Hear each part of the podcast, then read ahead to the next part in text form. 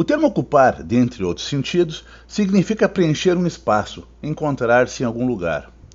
Contudo, quando a questão da posse se ajusta à compreensão do termo, distintas possibilidades de sentido se acionam, o que envolve de imediato posições sociopolíticas diferentes.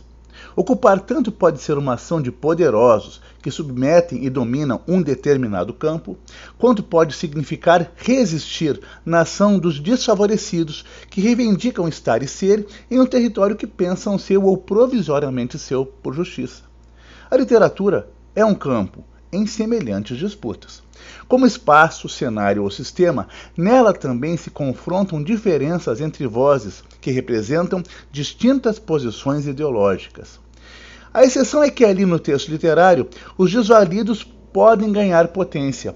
É como se fosse uma luta menos desigual, democraticamente aberta à participação e ao debate.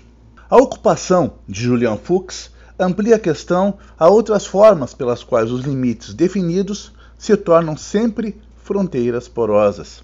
A começar pela temática principal, quando o alter ego do autor passa a conviver na ocupação do Hotel Cambridge, no centro de São Paulo.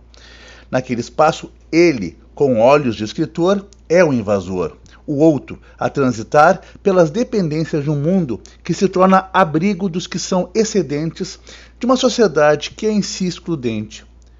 Há, porém, outros universos violados, colocando a vida à prova: o corpo do pai pela doença, o ventre da esposa por uma criança.